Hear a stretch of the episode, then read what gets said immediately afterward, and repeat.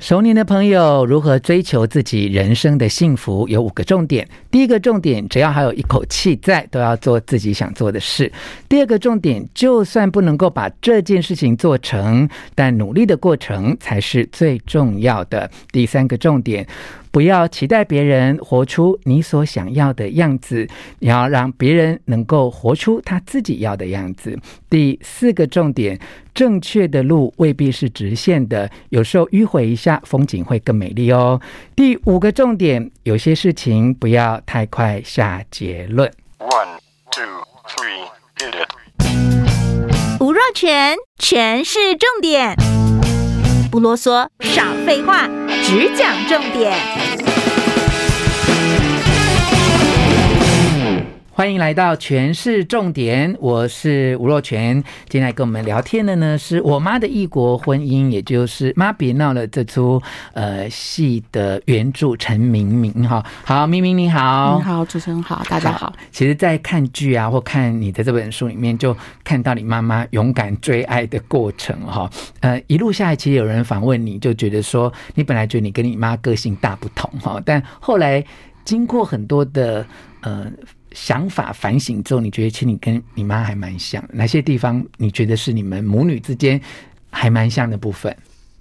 嗯，虽然说话方式不大一样，嗯，但我们吵架的时候都很像，克敌制胜的那种心情很像。然后面对失败的时候的想法，其实蛮像，哦，是，我们都还蛮能承接。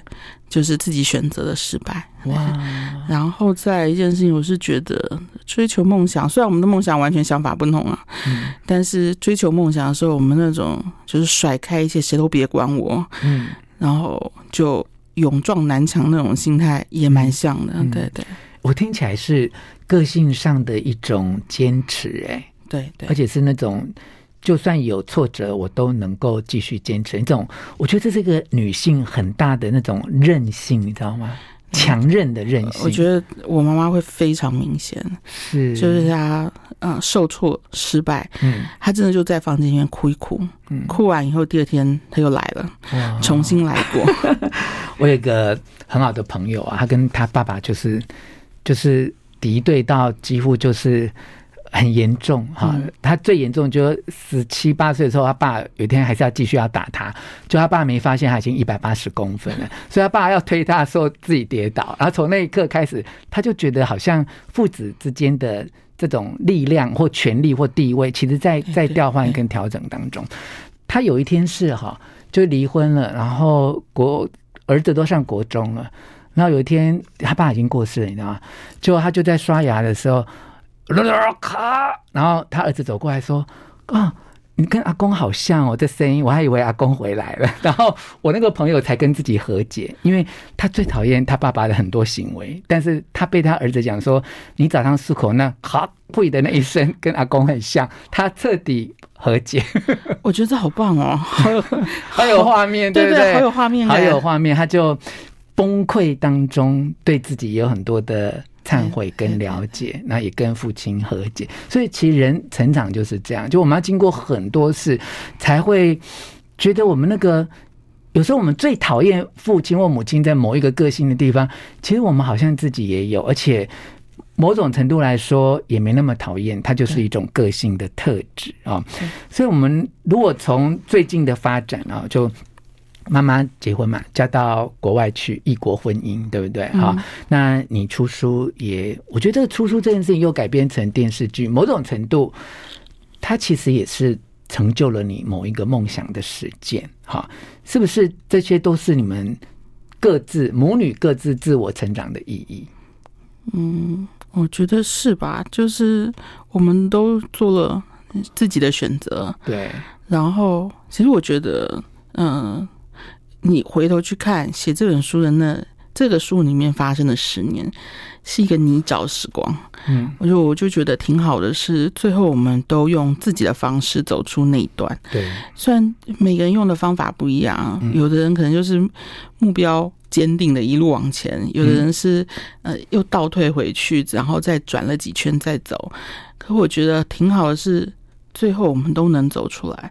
我觉得自我成长这种东西，可能是需要一点点嗯时间和机运。是。对对对，你看妈妈勇敢追求自己的感情、婚姻跟幸福嘛，哈，那你勇敢的写书改编成电视剧啊，这两个看起来是不同方向的自我成长，但很妙啊，因为共同的内容就是我妈的异国婚姻这个主题啊，虽然各自方向不同，但是这个是一个。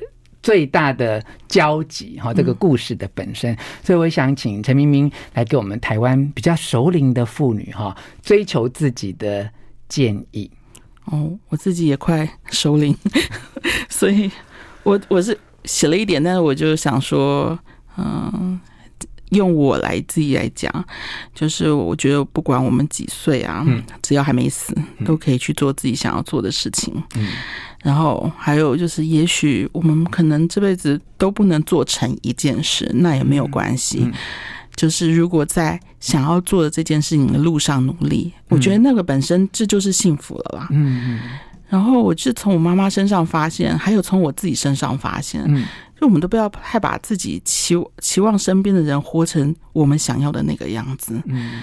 那会阻碍他们的发展，那也不会让我们不会快乐。嗯，我们不会从别人成就一件事情上面得到成功的喜悦。嗯，嗯，有些时候他可能会带来很大的失望。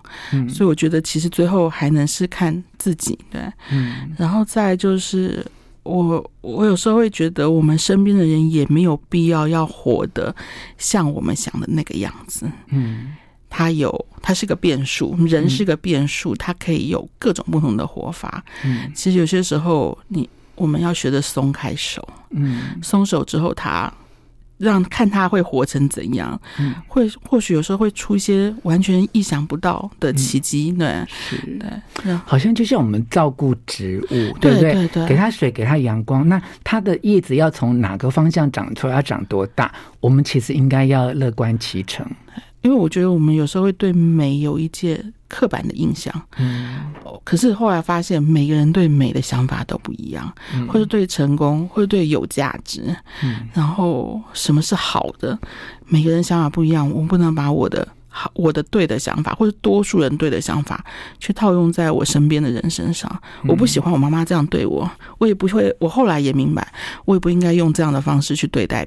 对待她，或对待我妹妹，嗯、其他的人，对，嗯，其实尊重每一个人的独特性，这才是一种爱的方式，对，对不对？嗯，对。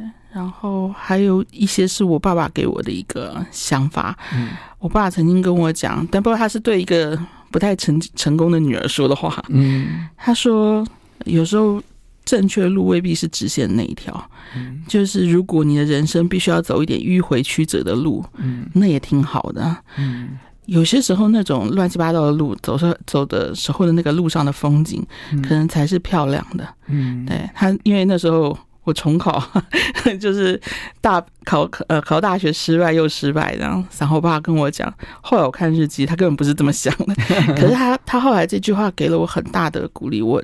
我后来有时候会去想，妈妈在追求恋爱的路上哦，一路尝试了很多错误。嗯，回头写书的时候才发现那些错误都好珍贵哦。嗯，而且也挺漂亮的，很很不可思议，所有的笑点都从那边来。是，对。但那时候我们都觉得好严重的。嗯，所以嗯，然后还有一件事就是，我觉得有些事情不要太快下结论。就像我刚刚讲的。隔个五年十年，你再回头去看同一件事情，你会觉得它可能是一件美好的事情。嗯，然后我爸曾经说过一句话，我之后基本上是成为我终身座右铭了。